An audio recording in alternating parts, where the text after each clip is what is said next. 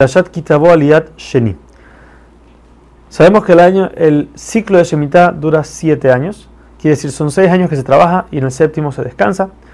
Estos seis años se reparten en dos, dos bloques de tres años.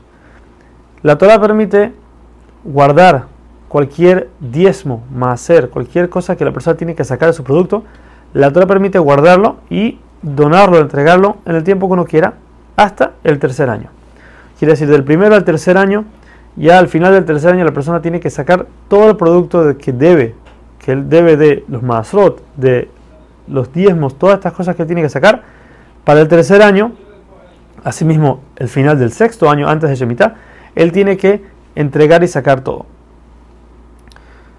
De los seis años que tiene la Shemitah, los seis se trae Maser Rishon, que es el, que, el 10% que se le da al Levi. El año 1 y 2 se saca Maaser Sheni, que es el que se lleva a Jerusalén, donde el dueño mismo come el Maaser en Jerusalén. Asimismo, el 4 y 5. El año 3 y el año 6, en vez del 10% de, que se lleva a Jerusalén, se llama Maaser Ani, que este 10% se le da a los pobres. Ahora, una persona que le da al pobre tiene que darle una cantidad que pueda comer y llenarse. O sea, no puede darle cualquier cosa y repartirlo en 100 pobres, sino que de lo que tiene, tiene que saber que él tiene que darle al pobre que se llene, entonces tiene que repartir lo que va a dar para que sea suficiente para que el pobre, el pobre coma y se llene.